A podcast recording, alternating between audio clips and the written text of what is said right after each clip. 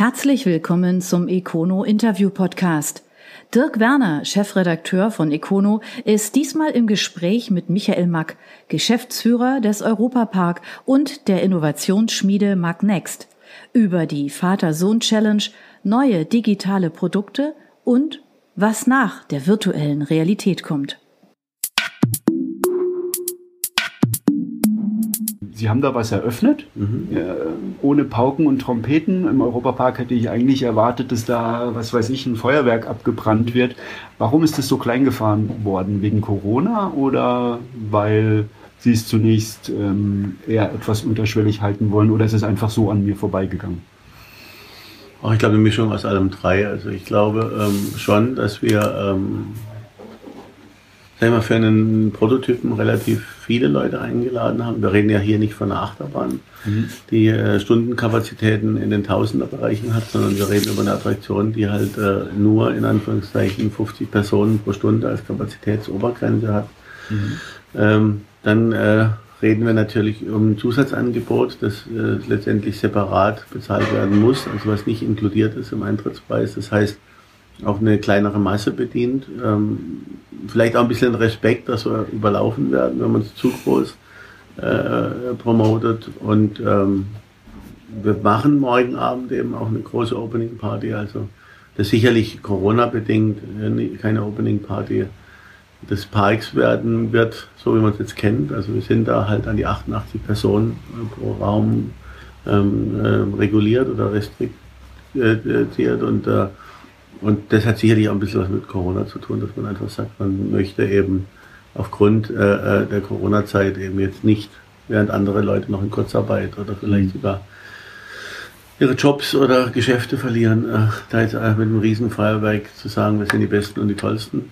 Ähm, und dann ist es natürlich auch ein, ein, eine Neuentwicklung im Softwarebereich, die letztendlich auch äh, äh mit der Komplexität der Anlage zu tun haben, was man in einem Jahr mit, sage ich mal, drei Softwareentwicklern natürlich, ähm, äh, ja, doch schon auch ein enges Höschen war. Ne?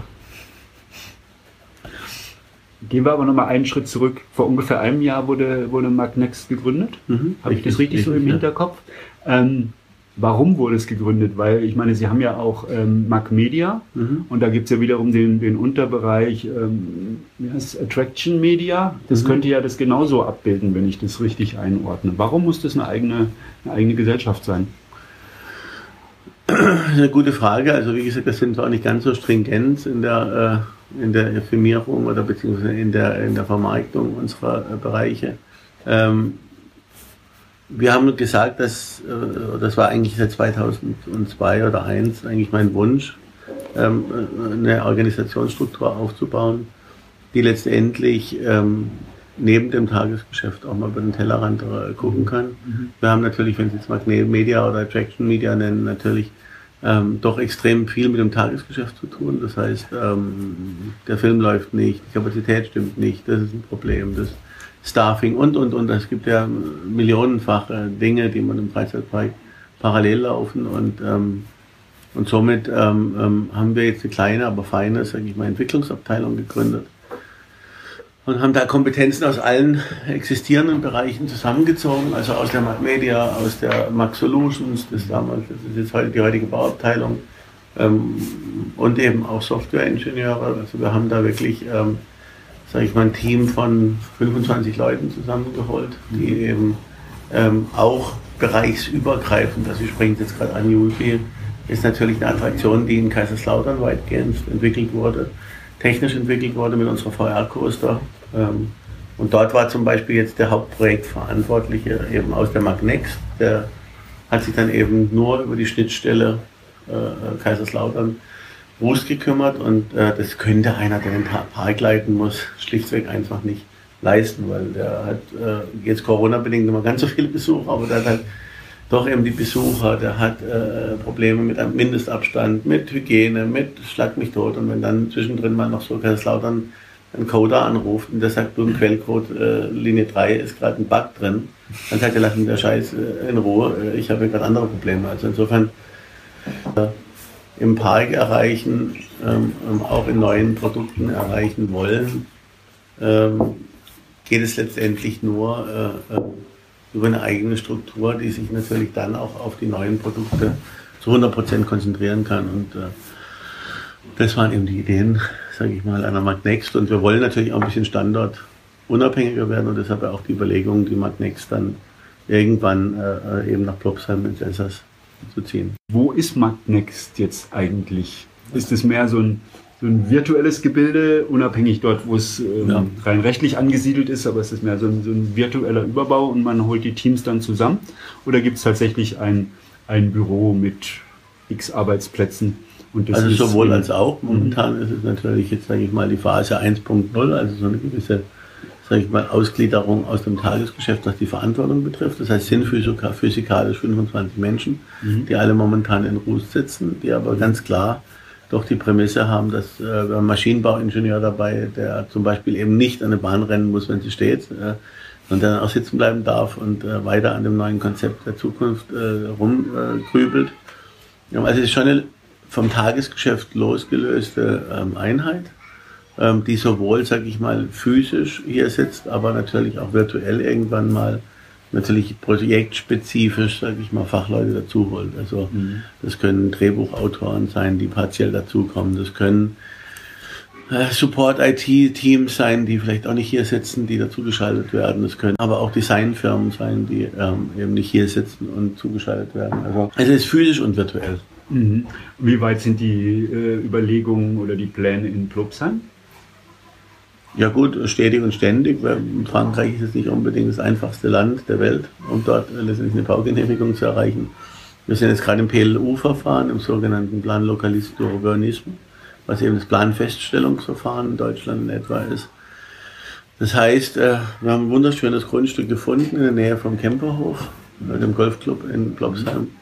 Ähm, und dieses äh, Stückchen, das wir uns ausgesucht haben, liegt leider, leider, leider wenn wir es dann schaffen, Gott sei Dank, aber liegt leider in einem, ähm, ähm, ähm, in einem, in einer Agrarfläche. Das heißt, also es ist momentan äh, keine Baufläche, sondern äh, äh, Ackerland. Ähm, also Agrarkulturland und und ähm, das muss eben umgewandelt werden in äh, ein Baugebiet. Und äh, da heute ja manchmal, ich sage das ein bisschen ketzerisch, aber da manchmal ja sage ich mal, Vögel und Bäume heute wichtiger sind als Wirtschaft, ähm, ist das Verfahren halt dementsprechend äh, lang. Wobei ich nicht jetzt äh, sagen will dadurch, dass mir die Natur egal ist. Aber ähm, ich glaube, wer den Park kennt, weiß, dass wir nachhaltig immer gewirtschaftet haben mit, mit, unserer Umwelt. Und die Umwelt sind eben nicht nur Vögel und Bäume, sondern auch Mitarbeiter ähm, oder Kunden. Ne? Ähm, ähm, aber das habe ich auch jetzt wieder am Mittwoch und am Dienstag, war, äh, was haben wir heute Donnerstag, am Dienstag war ich in Straßburg, die jetzt komplett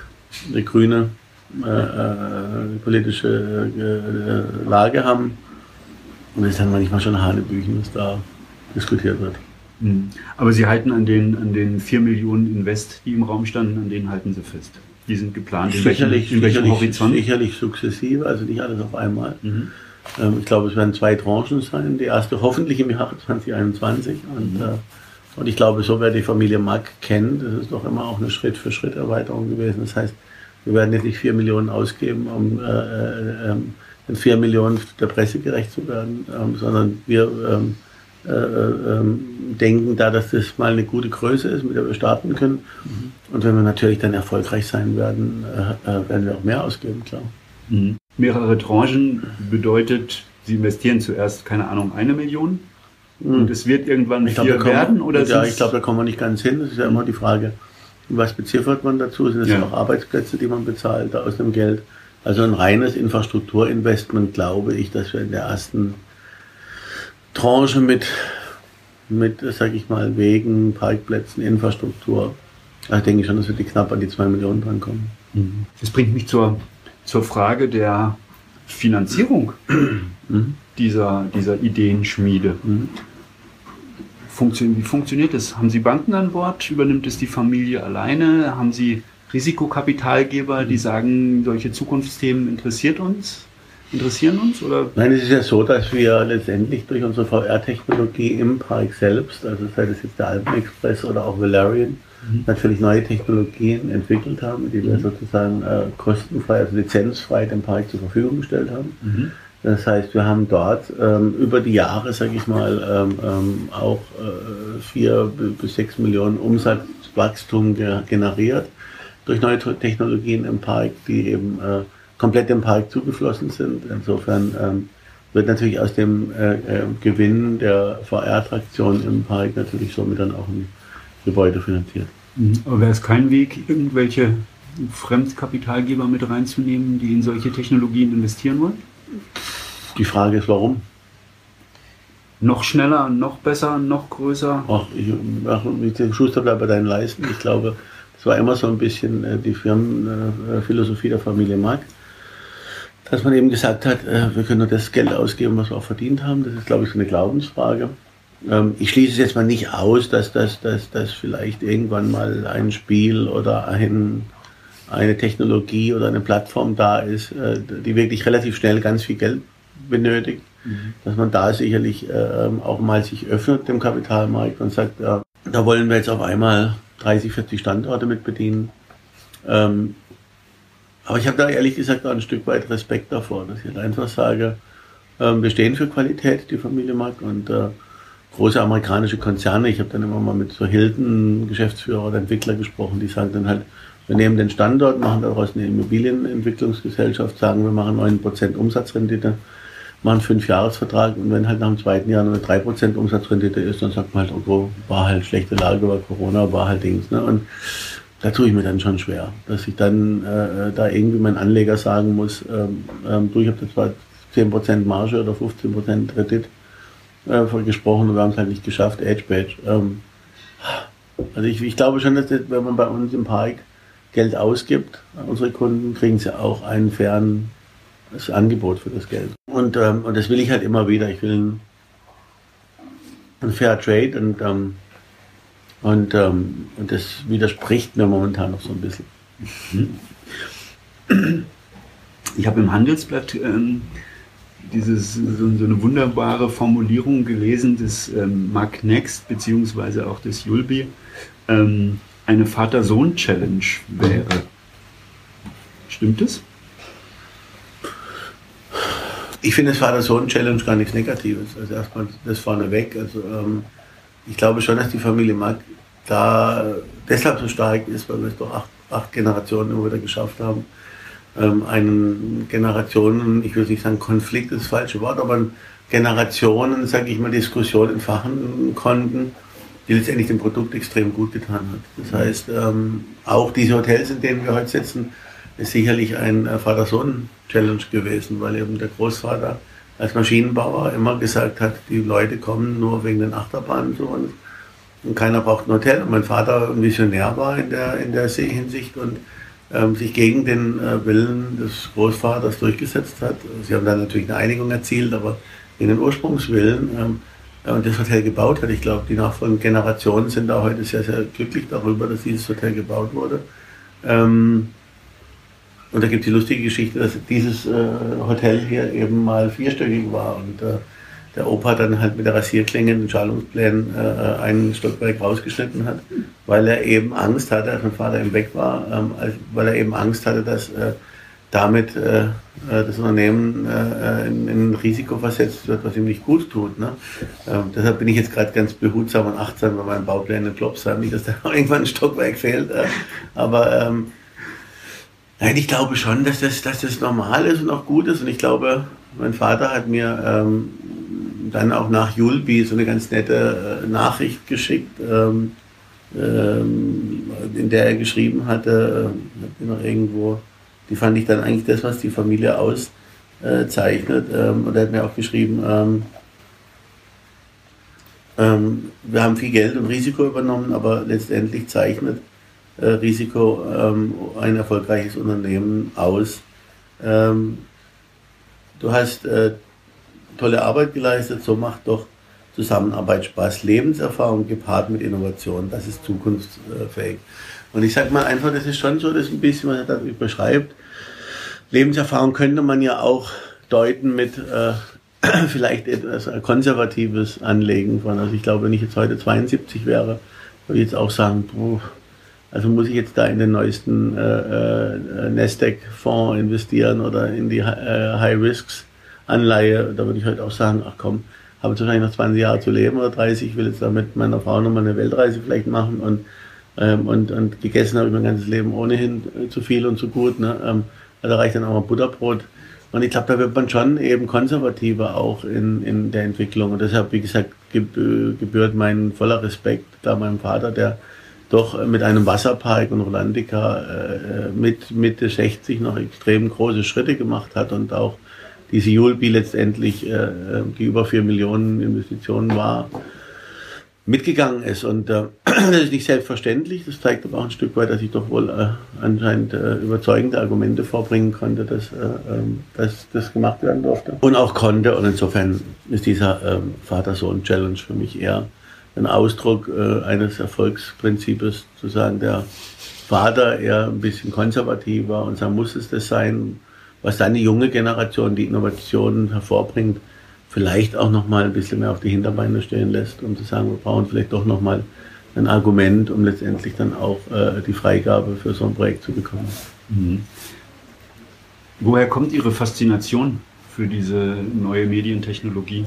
Eine gute Frage. Ich glaube gar nicht so sehr, dass ich jetzt so ein Quasimodo bin, der jetzt unbedingt nur in der virtuellen Welt lebt oder, äh, ähm, oder, oder, oder Technologien versiert ist. Ich glaube einfach, das ist das, dass es da zwei Gründe dafür gibt. Zum einen, zum einen ist es ähm, letztendlich unser Versprechen, Menschen zu unterhalten. Und ich glaube, ähm, das haben wir im Park sensationell gut hingekriegt. Damals hatten wir auch ein, wie beim Fleischer um die Ecke, eben äh, darf ein Scheibchen mehr sein, glaube ich, auch ein bisschen mehr Geld ausgegeben in dieser europäischen Themenarchitektur, um die Leute letztendlich ähm, ähm, ähm, ähm auch in eine andere Welt äh, äh, zu äh, entführen oder äh, zu locken. Und, ähm, und das war immer schon so eine DNA, dass wir so ein bisschen mehr gemacht haben, um Menschen äh, zu faszinieren und auch zu, äh, ja, in eine andere Welt zu bringen. Und ähm, das ist das eine. Und da glaube ich, dachte, das für Raster der Rostet. Ich glaube schon, dass die Unternehmung da ständig äh, auch weiterentwickelt werden muss. Ne? Ähm, ähm, das ist für uns eigentlich so in der DNA drin und dass das natürlich dann die Welt digitaler wird, äh, muss ich Ihnen nicht sagen, wenn man denkt, wie oft Menschen vor ihren Handys und ihren Gadgets sitzen und wie viel Zeit da doch investiert wird. Und es gab so mal so, so, so, so dieser, diese, diese Gefahr oder die Angst, dass äh, damals nach dem Face Popcorn Report ähm, ähm, 1989 war das, glaube ich, ähm, irgendwann mal gesagt, das Internet wird die Menschen nicht mehr vor die Türe gehen lassen. Das heißt, äh, die Gefahr war mal da, oder die Angst war mal da, zu sagen, jetzt kommen keine Leute mehr in den Freizeitpark, weil die alle nur noch vor dem Internet sitzen. Und mhm. ich glaube schon, dass äh, natürlich so eine Angst immer noch unterschwellig, ich meine, ich bin jetzt die achte Generation, natürlich möchte ich nicht, dass ich äh, irgendwann mal mir von meinen Kindern sagen lassen muss, der Papa hat Trends nicht erkannt und, äh, ähm, und wir dann irgendwann mal vielleicht die Kirmes werden und wo es dann heißt, auch Europapark war gestern, da waren wir halt, weil wir Kind waren, aber ähm, ähm, heute ist VR Digital Plattform Handy cooler als noch Freizeitpark. Insofern glaube ich, ähm, müssen wir uns weiterentwickeln, dass uns nicht Gleiches passiert mit dem Schausteller, der halt in vielen Teilen sich doch mal nicht weiterentwickelt hat und dann Trends verpasst hat. Und wenn sich dann Vorzeichen ändern, wie auch so eine Covid-19-Zeit, ne, ähm, wo dann auf einen Schlag einfach die Leute nicht mehr in einen Freizeitpark kommen, äh, dann hast du halt irgendwann mal ein Problem. Jetzt ist natürlich Covid-19 das äh, das ein Maß aller Dinge, sage ich mal, und wirklich sehr, sehr außergewöhnlich. Aber mein Vater hat die Ölkrise mitbekommen, weil sonntags keine Autos äh, auf der Straße fahren äh, durfte. Also der hatte das auch schon mal durchgemacht, sage ich mal, dass dann sonntags halt nichts los war. Und ich in meiner Generation hoffe, dass ich jetzt nur diese Krise mitmachen muss mit Covid-19. Ähm, aber ich glaube, jede Krise birgt auch neue Chancen und äh, deshalb glaube ich schon, äh, dass wir immer schon sehr, sehr gut äh, äh, aufgestellt waren in einer Digitalisierungsstrategie für den Freizeitpark, in einer Virtualisierungsstrategie. Ich meine, 2015 war VR noch in, in keiner Munde. Da haben die mich alle angeguckt, als, als ob ich ein, ein Alien vom anderen Stern wäre. Wenn man überlegt, dass ähm, in dieser Zeit erst Instagram auch seine Erfolgsgeschichte 2015 bis 2016 angetreten hat, äh, kann man sagen, wir haben uns, wir sind mit Instagram groß geworden. Also wie gesagt, zur gleichen Zeit wurde unsere Technologie marktreif und, äh, und ich glaube, Instagram hat ein paar mehr Leute äh, äh, angestellt, äh, ein bisschen mehr Kapital. Insofern bin ich schon happy, dass wir mit einem relativ äh, geringen Kapitaleinsatz und, äh, sage ich mal, auch der badischen Tüftlerarbeit recht weit gekommen sind. Aber hatten Sie ähm, damals tatsächlich auch schon, wie soll ich sagen, die, die Vision, ähm, dass man daraus ein eigenes Geschäftsmodell machen kann, das jetzt weltweit sozusagen genutzt wird, um alte Achterbahnen aufzupeppen? Ach, ich würde lügen, wenn ich jetzt Ja sagen würde. Also ich glaube schon, dass der Wunsch natürlich immer da ist, dass es nicht ein One-Hit-Wonder ist. Ähm, ich glaube, meine Mitarbeiter wissen, äh, ähm, dass ich schon auch äh, äh sehr gerne, sage ich mal, äh, äh mich entführen lasse in, in, eine digitale Welt, weil ich einfach denke, dass es äh, dieses Standardgeschäft ähm, einfach optimal erweitert. Es ist auch faszinierend, finde ich. Also da haben wir auch noch ganz andere Formen ausprobiert in der VR-Welt. Und ich glaube schon, dass ich immer sehr innovativ in den Produkten und vielleicht auch ein bisschen, sagt zumindest meine Frau immer, ähm, vielleicht immer so, so überkritisch bin über das heute. Und man manchmal sagen könnte, lass doch mal fünf Grad sein und läuft doch ordentlich. Und jetzt haben wir da einen Wasserpark aufgemacht. Das muss doch nicht nur eine Julbi. Ne? Und, ja, also wie gesagt, ich bin da schon, sag ich mal, äh, ein sehr unruhiger Mensch, der ähm, Tag und Nacht auch daran, damit daran arbeite, was ist die Zukunft ähm, und manchmal auch sehr ungeduldig ist, dem alles nicht schnell genug gehen kann. Aber nochmal, ich glaube, ich glaube, ich, ich, ich habe schon eine Chance für eine VR-Coaster gesehen. Ähm, und ich, vieles, äh, bekanntlich ist ja der Weg das Ziel. Und ähm, ich glaube schon, dass auf diesem Weg ich immer wieder relativ schnell gefragt habe, was ist mit einer Plattform los? Die hatten wir viel früher schon die Gedanken, 2016 glaube ich gleich wie wollen wir Multiple Choice machen? Wie können wir äh, ähm, sicherstellen, dass eine VR-Coaster eben in ein, zwei Jahren nicht wieder bankrott ist oder nicht mehr da ist? Und witzigerweise war der Geschäftsführer eben eher so, jetzt machen wir erstmal den großen Reibach und tun erstmal alle ausstatten und das kommt ja dann ganz lange. Und ich glaube, wäre der Geschäftsführer alleine geblieben, gäbe es heute auch die VR-Coaster nicht mehr. Äh, ich glaube, gerade solche neuen Technologien wie eine Swim VR, ein Yulby, ähm, ähm, oder halt eben ähm, auch eine Ubitent. Das sichert letztendlich das Unternehmen. Und, ähm, und wie gesagt, dass es eine tolle Sache war, dass es so ein One-Hit-Wonder in viele Parks werden könnte, daran habe ich schon geglaubt. Dass es über die Achterbahn hinaus sich entwickeln kann, habe ich mir gewünscht. Ähm, und jetzt mit Julbi den Beweis angetreten, dass es geht. Ob wir das Geld verdienen werden, äh, ist auf einem anderen Stern. Ne? Ja, das ist die, das ist eine gute Frage. Wie ist denn das Geschäftsmodell hinter, hinter Julbi? Wenn ich das richtig interpretiere, ähm, hoffen Sie ja, dass jetzt, überspitzt gesagt, möglichst viele Einkaufszentren und ähnliche ähm, Einrichtungen weltweit sagen, super, das ist genau das, was uns gefehlt hat, um unseren ähm, Besuchern nochmal irgendein besonderes Erlebnis äh, bieten zu können. Habe ich das so richtig, richtig. verstanden? Ja. Wie viele Anfragen liegen schon vor? Wo werden die nächsten eröffnet? Also wir haben Anfragen. Äh, wir haben Anfragen aus München, wir haben Anfragen aus äh, Mannheim, wir haben Anfragen aus ähm, Oberhausen, wir haben Anfragen aus äh, Ausland ist noch, noch ruhig. Mhm.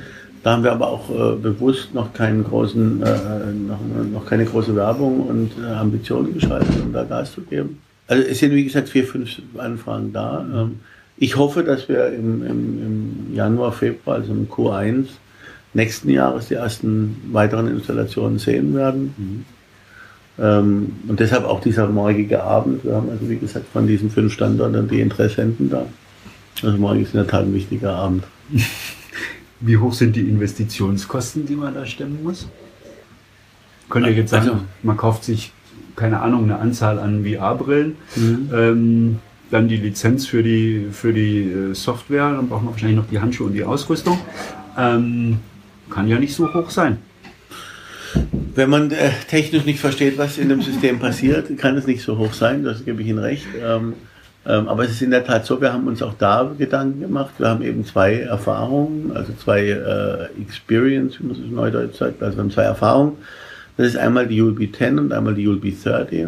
Die, die, die Zahl ist der Indikator der Zeit des virtuellen Erlebnisses. Also mhm. das heißt, ich habe einmal ein 10-minütiges VR-Erlebnis und ich habe einmal ein 30-minütiges VR-Erlebnis. Ähm, diese Erlebnisse könnten aber nicht unterschiedlicher sein, weil ähm, in dem einen Erlebnis brauche ich eben 200 roundabout 200 Quadratmeter, bei ULB 30 und bei dem ULB 10 sind es, glaube ich, 87 Quadratmeter. Ähm, das heißt also, wie gesagt, ähm, das sind also zwei komplett verschiedene Systeme. Die ULB 10 ist so, dass ich eben nur, ähm, wenn wir es ganz technisch werden wollen, Pico 4K-Kameras äh, oder Headsets benutze, mhm. ähm, die dann quasi ähm, ein sogenanntes Inside-Out-Tracking haben. Das heißt, sie haben zwei Kameras eingebaut, die dann über Referenzpunkte erkennen, wo im Raum ich mich befinde. Das heißt, das kann theoretisch überall sein. Es könnte also auch auf dem Parkplatz äh, oder am Parkdeck sein, was sicherlich mhm. komisch aussehe, aber es kann auch ein Freien sein, indem ich die Referenzpunkte halt eben triggere. Das mhm. heißt, ich brauche eigentlich keine besonderen Gegebenheiten an den Raum. Und äh, somit äh, macht um die 60 Kapazitäten der Stunde und äh, insofern ähm, ist es relativ günstig, weil ich eben halt nur die Brille kaufen muss. Und das sind dann, da liegen wir beim System zwischen 60 äh, und 100.000 Euro, je nach, äh, je nach Größe und Kapazität. Also hauptsächlich Kapazität. Ne? Ähm, und ähm, Julbi Serdi ist dann eben so, dass wir, um eine höhere äh, Rechnerleistung oder Grafikleistung zu erzielen, die Menschen auch einen, einen Rechner äh, tragen müssen am mhm. Rücken. Dann eben wir ein Hand- und Fuß-Tracking haben, was die Julbi 10 eben nicht hat. Mhm.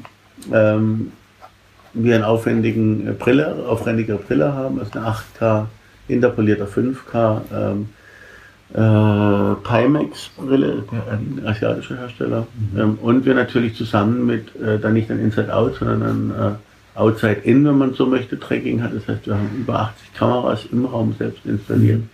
Das heißt, die uns dann diese Bubble als Re Referenzpunkte, die an den Händen, Beinen, Helm und äh, Rucksack hängen. Das heißt, können sich so vorstellen, haben Sie vielleicht schon mal gesehen, wenn äh, von einem Greenscreen eben ein Motion Picturing gemacht wird, wo wir immer so lustige Böppel am ganzen Körper haben. Bei Fußballspielen wie FIFA sieht man es immer wieder regelmäßig. Da gibt es zwei Hersteller weltweit. Das ist einmal die, äh, äh, die Firma äh, Viken mit Sitz in England und die Firma Optitrek mit Sitz in Amerika. Ähm, und der Viken ist Emmy und Oscar äh, Award winning, wie es so schön heißt. Das heißt, die haben relativ viel für den Hollywood-Film gemacht und haben dann halt eben die vielen Schauspieler auch getrackt. Und ähm, dieses Tracking-System konnte eben nur 20 Leute gleichzeitig tracken. Das heißt auch für die Firma Viken, da gibt es ein lustiges Video, ich weiß nicht, du es kennst, als Viken ist natürlich das Büro rennt mit all ihren Mitarbeitern, ähm, um diese neue Technologie zu testen. Das heißt, die haben unser System aufgebohrt auf 48 ähm, Max-Größe. Das heißt, mhm. ähm, wir können im System, glaube ich, drei Gruppen, vier Gruppen gleichzeitig, ähm, also vier mal acht, 18, 16, 32, ja, vier Gruppen und haben dann noch einen Puffer, sag ich mal, von äh, 16. Da werden wir aber nicht aus, äh, also ich sage knapp 40, sag ich mal, wird das System dann enden. Das ist noch in der Entwicklung der letzten fehlenden Personen. Also ich denke jetzt mal, wenn wir dann 40 trecken können, also eine Verdoppelung der bereits existierenden Kapazität. Das wurde weltweit noch nie so gemacht. Ähm, und da ist Weikon schon auch an die Grenzen gegangen, äh, obwohl die schon jahrelang in dieser Technologie drin sind. Mhm. Und äh, das ist natürlich ein hochkomplexes Kamerasystem. Und das sind sie allein schon äh, bei der Investition der Kameras bei 100, 150.000. Ähm, das heißt, ähm, und sie tragen ca. 15.000 äh, Euro am Körper mhm. äh, an Technik. Das heißt, äh, da sind wir halt beim System schon, schon bei 700.000, 800.000 Euro. Mhm. Also siebenfache von den Biten. Mhm.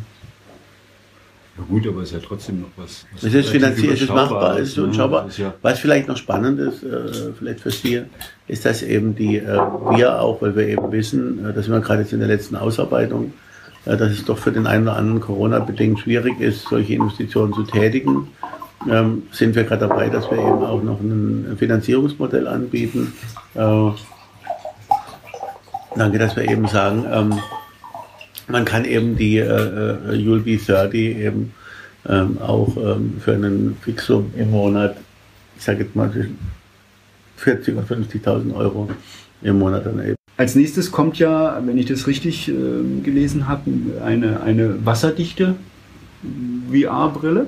Mhm. Was ist dann das nächste, was sich am Horizont äh, ab, abzeichnet? Also ich glaube, das nächste ist einfach mal, dass wir jetzt schauen sollen, und das ist auch wieder, glaube ich, äh, die Maxische DNA. Ich glaube, äh, jetzt äh, geht es einfach mal darum, glaube ich, dass wir ähm, erfolgreich sein müssen, dass wir die Qualität, die wir uns auch ein Stück weit äh, vorgestellt haben, äh, ähm, am Markt realisieren können. Ich bin da schon sehr zufrieden mit einer V1, wie man so schön sagt. Das ist schön bei der Softwareentwicklung, man kann ja Versionen sprechen. Das heißt, die V1 finde ich, wie gesagt, schon ganz gut und ähm, manchmal mal ganz gucken, wie weit können wir das noch weiter treiben. Ähm, sicherlich ein Wunsch von mir ist, wenn Sie fragen, was gibt es Neues, ist ähm, also A, die Fuel an den Markt zu bringen, das Swimby an den Markt zu bringen und dann letztendlich auch ähm, hoffentlich mal eine Plattform zu erschaffen. Also wir arbeiten da gerade dran, dass wir eine Plattform programmieren, dass wir vielleicht mal, ich nenne es jetzt mal, wenn es einen plakativen Begriff braucht, des iTunes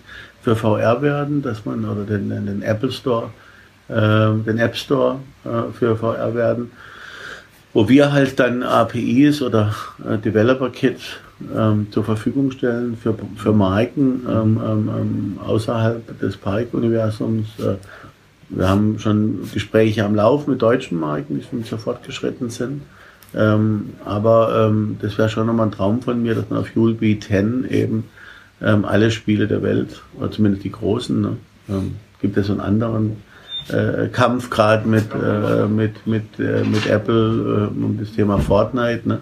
Also wie gesagt, äh, äh, liebe Fortnite, bei uns dürft auf die Plattform ohne 30 Prozent. Ähm, wie gesagt, und vielleicht äh, wäre das ja mal auch ein, ein, Wunsch, dass man halt eben in eine Julbi-Installation, wo auch immer die dann sind, ob in München, Hamburg, Mannheim ähm, oder Oberhausen, wo man dann halt vielleicht, ähm, vielleicht auch schon von zu Hause aus sich seine Julbi Experience, äh, seine IP buchen kann und dann halt sagt, ähm, cool, äh, zu Hause kann ich mir VR nicht so in dem Maße installieren und aufbauen. Aber ich gehe da hin äh, und, und spiele da mein Lieblings-IP. Sicherlich ist da auch nochmal das Customizing, also was man gerade im im Sportbereich sieht oder in der Modebranche. Also jeder macht das seinen eigenen Tonschuh gefühlt gerade. Ne? Ähm, zu sagen, ich baue mir mal meine eigene VR-Welt mit natürlich äh, vorgerendertem Stuff, aber ähm, also ich glaube, das sind noch ganz, ganz viele Ideen in meinem Kopf. Äh, wie gesagt, äh, die richtigen Leute dafür zu finden und auch gerade die, äh, die Menschen, und das ist nicht ob Berlin oder Rust, aber ich glaube einfach äh, Expertise im VR-Bereich gibt es in Europa dann doch nicht so viel. Und da sind wir dann schon ein Stück weit auch Vorreiter. Und es macht mich schon stolz, dass wir mit Ulbi 10 eine der ganz wenigen Systeme am Markt verfügbar momentan sind. Und dass diese Technologie eben nicht aus Amerika kommt und nicht aus China. Zwar partiell, ja, weil wir die Hardware dort beziehen, aber dass diese Technologie aus Deutschland kommt, ist für, sag ich mal, ein 240 Jahre altes Unternehmen schon, finde ich, äh, etwas Besonderes. Und ich glaube, dass wir den Beweis angetreten haben mit Julbi, macht mich allein schon stolz und äh, Klar, Geld verlieren will keiner, aber ähm, allein das schon einen so bewiesen zu haben, dass eben wir es geschafft haben, äh, ist schon ein Riesenerfolg, finde ich. Und was kommt nach VR? Boah, wir wahrscheinlich dann schon meinen Sohn fragen. Ähm, ähm, ähm ich habe keine Ahnung. Also ich sage, äh, ähm, ich glaube immer, ich glaube, dass AR sicherlich eine, eine weiterführende Technologie sein wird. Also Augmented Reality. Ich glaube, es geht einfach um so einen, ich glaube, was heute, äh, ähm, was ich relativ früh kommen habe sehen, ist eine erweiterte Realität in, in, in, im Sinne von, ich glaube, Technologie unabhängig. Und ich glaube schon, dass Leute heute äh, eine gewisse Zerstörung, sage ich mal, oder eine Zerstreuung fast schon äh, wie äh, so kleine Zombies brauchen. Also sie, sie wollen sich gar nicht mehr auf den Moment konzentrieren. Oder sie können es vielleicht auch gar nicht mehr sich auf den Moment konzentrieren.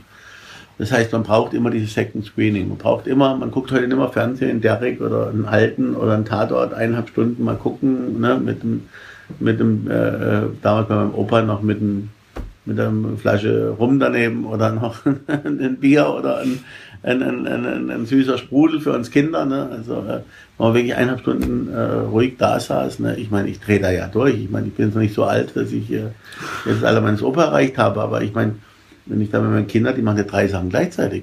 Die telefonieren mit einem Freund, weil sie online gerade irgendwie Clash of Clans, ich kenne das gar nicht mehr, dann läuft nebendran das Fernsehen und noch ein zweites Spiel auf der YouTube, wo ein Gameplay, ja, das habt ihr mal alle Latten im Zaun. Also da wird gespielt, da läuft ein Gameplay, der Freund spricht mit und daneben läuft noch die Serie.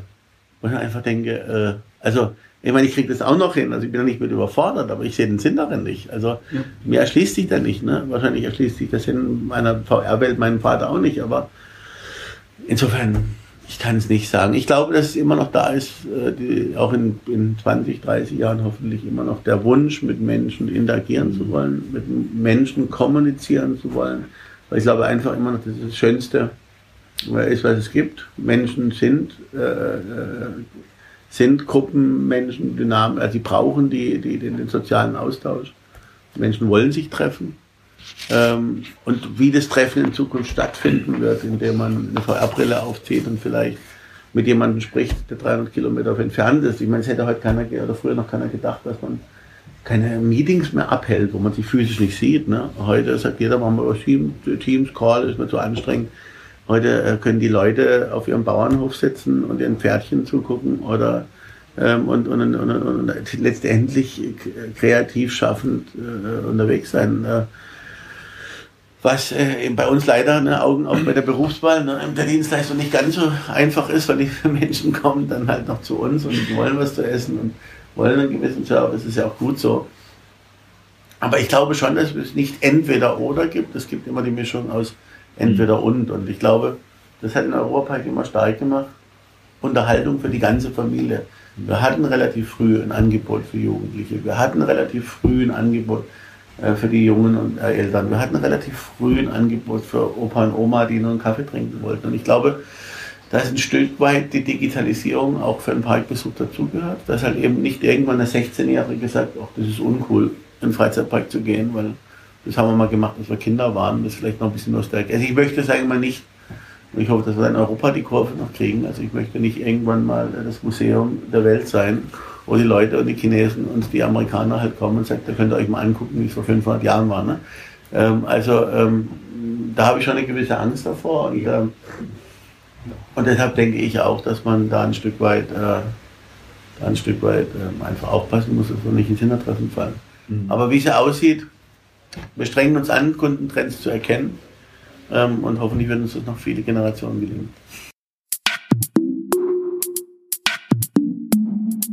Das war der Econo Interview Podcast mit Dirk Werner und Michael Mack, Geschäftsführer des Europapark und der Innovationsschmiede Mark Next. Bis zum nächsten Mal. Bleiben Sie uns treu. Wir freuen uns auf Sie.